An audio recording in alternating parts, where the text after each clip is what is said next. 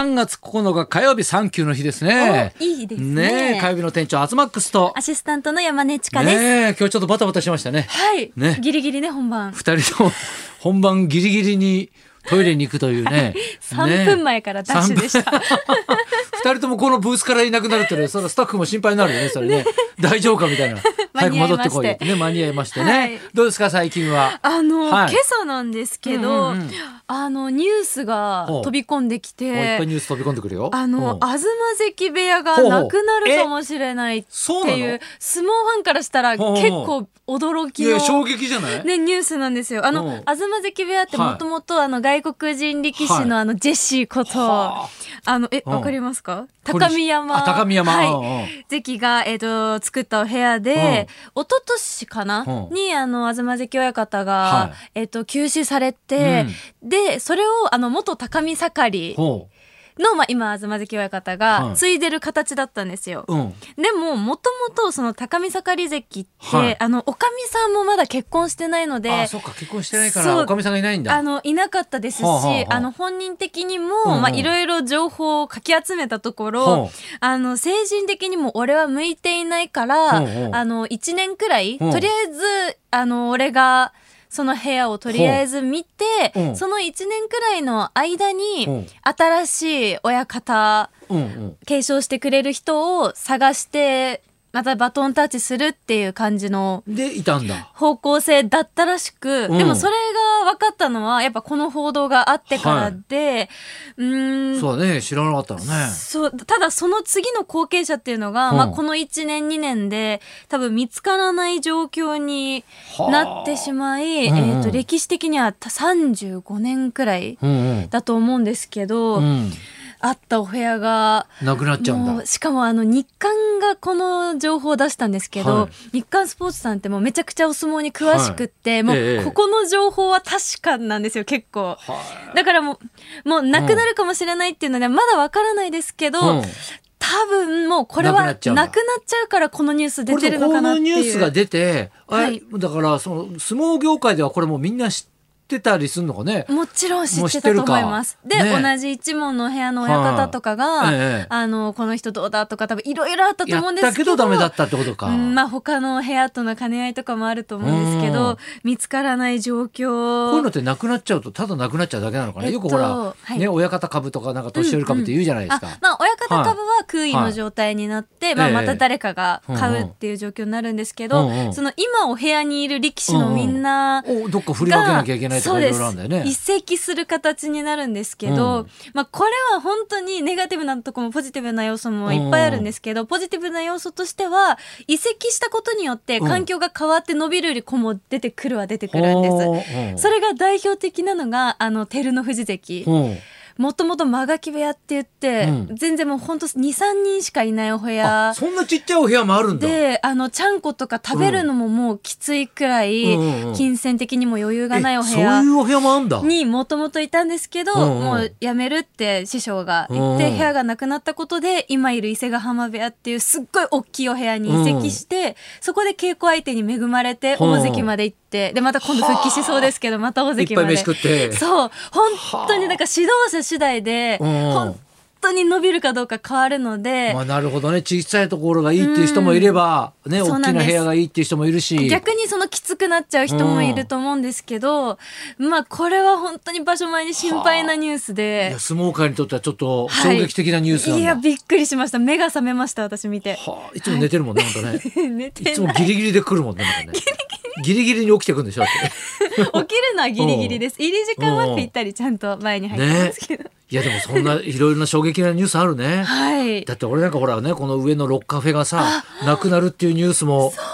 結構衝撃よこれ、ね日本放送にずっとあっそうたカカフフェェがね、はいだからね僕らがこう来てから、いつもね朝ごはんはいね、頼んだりお茶頼んだりとかするんだけどもだからこれもだからね何の影響なのかね、まあ、コロナの影響なのか何なのか。ね、みんなほらリモートワークとかってなって、会社に来なくなったのかでもラジオはずっとやってたような気するそかうらなんね。ですよ。で、逆に外に出れなくなったから、うんうんこの局内にあるって利用されそうなんですけど。だけどだからやっぱね、もなくなるっていう。まあ確かにこのブースで食べれない時期があったりとそうだか、ねいろいろあったのでそういあうっのたもしあるね。のかな。えーいやだからすそごいのさ寂しい影響もさ、はいだからコンビニなんかもそうじゃん、うんねだから住宅街にあるコンビニはだからみんなほら、お家でご飯食べるようになったし、はい近所しか行けないから流行ってるけど、住宅街にあるコンビニは何でしたっけ？うんいやいろいろあるよそれはあ、そっか、うん、そセっブかンイレブンでもローソンでもいろいろあるよ、うんうんうんうんねだけどその何オフィス街にあはいるところはほら会社に来なくなっちゃったりとかしたから確かにお弁当は売れないわね何は売れないわで、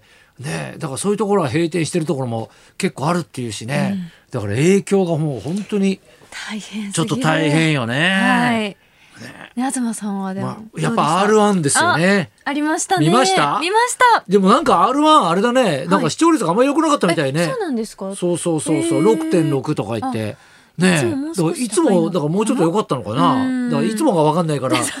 あれだけどでもまもあ。低かったんですね、ね。ゆりやんが、泣いてましたね。ねえ。まあ、ゆりやんはね、ストイックな女の子だからね。うんだから、あの、ダイエット見ても分かると思うけども。、はいや、だから、ゆりやんはね、ずっと俺、あの、名古屋の番組を、はい。ね、ずっと出てくれてて、ね、ちょいちょい会ってはいたんだけど、はいやっぱりあのね、ライブがめちゃくちゃ面白いんですよ。えー、テレビにもたくいつさんね出てるけど、そう、はい友近さんとね、はいい、つも一緒にコントをやるん ですよ。だからもう友近さんのいい相棒みたいな感じで、はいね、ずっとこうライブやってて、うんで、ネタも秀逸だし、うんなんかここの間のね、だから R1 で言うと、はいもう本当になんか一人だけちょっと群を抜いてるネタのうまさというか ち、ゃうねん。うん。なんだろう、だからさ、みんな面白かったんで、ザジーとかもさ、そう。だから勢いあってみんな面白かったんだけど、うんその中でやっぱりねあの着地も綺麗に決まるっていうねはい。なんかこうネタの構成というか、うんで今ほらネタとかってさ、はい別にその YouTube でなんとかって見てるとさ別に終わりまでしっかりしなくていいんだけど、はいやっぱああいうコンテストとなると、入りから始まってこう盛り上がりがあって、はい最後着地がね綺麗に決まるっていう、ああいうのはやっぱでもやっぱ見てても惚れ惚れすんだよね、はい。なんか綺麗だったよえね。ー、綺麗だったのがゆりそやうんさん。そうそうそう。えーで俺は個人的にはあのトシちゃんの真似がすげえ面白かったけど ね。うん。あまり似てそうそはうないんですけ。ど。あんま似てるとかじゃないのよ。 そうそう。もうあんなずーっとさなんかチャリンコ乗ってて疲れて さもうトシちゃんみたいになっちゃってさねいやこう見ながらさ口開いちゃってさ俺もさよだれ垂れそうになったもんね本一緒になっちゃ当もう一緒になっちゃって。う。うん。いやいやちょっとあれあのね、はいネタ一本でっていうかさうんトシちゃんだけでずっと最後まですやごいるでってすいう、よ ね。あれすごいよね。あとはフリップ芸もやっぱ多か多ったねかったですね。あのフリップ芸ってこんなにいろいろあんだじゃないけどさ、うんフリップ芸の進化の仕方が さ半端ないよね、はいみんな違いましたね4段に分かれてたりさ、うんもう一つにさ1段にしかないのがもう普通っていうかさ当たり前みたいになっちゃって。ね、うんもうこの先だから F1 グランプリみたいなね、 F1 フリップとはワン、うん、フリップワングランプリができるんじゃないかっていうぐら い、フリップ芸がやっぱ多かったよね。それで不安。そうそう、いやだからめちゃくゃ。ちゃでかいフリップとかあったじゃん。うん、巨大な。 巨大なフリップ。だから他との区別をつけるためにももうさうん、 3つに分かれてでっかいのにしたりとかさ、はいね、4つに分かれてたりとかさ、うんいろんなもんあれだからどうやって、で、手作り感があってすごいよね。もう手書きで。ねえ字にも味がありますよね。ねえなんか絵とか。だからもう本当になんかあのね、貧乏をこじらせながら一生懸命やってんだろうなじゃないけど、 その背景までなんか見えそうてくそるといううそうそう、見えてくるよね、なんね。か ね。いや、だけどなんか次々にスターが出てくる感じがしていいよね。うんいいですね。最近のコンテストってなんかさ優勝するとやっぱなんかちょっとさ、なんか r 1なんかはなかなかスターが出にくいみたいなはい感じあったけど、なんかほら、まあ、今回ねもうユリアが優勝したから、ユリアはもうもともと出てるからあれだけど、なんかそのやっぱ2位3位じゃないけど、うんなんかこうチョイスしてなんかこう使えそうな感じのねいろい雰囲ろ気があってザジーとか見たかっうんねた。なんそれ。でも生で見ると怖そうじゃない 怖い かな。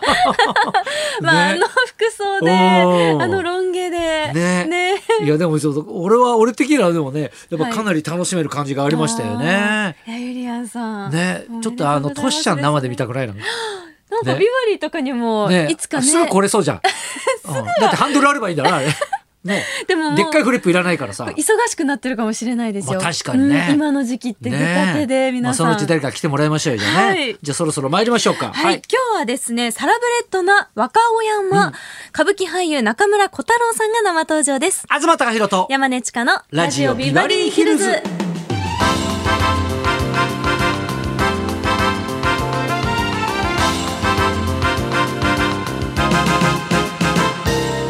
今日のゲストはは歌舞伎俳優の中村小太郎さん、うん二代目中村福助福助さんを父に持ち2000年に六代目中村小太郎を襲名ラグビーで鍛えた体に繊細な表現を宿し見る者を魅了し続ける今最も注目の若尾山です中村小太郎さんこの後12時からの生登場です、はいそんなこんなで今日も1時まで生放送日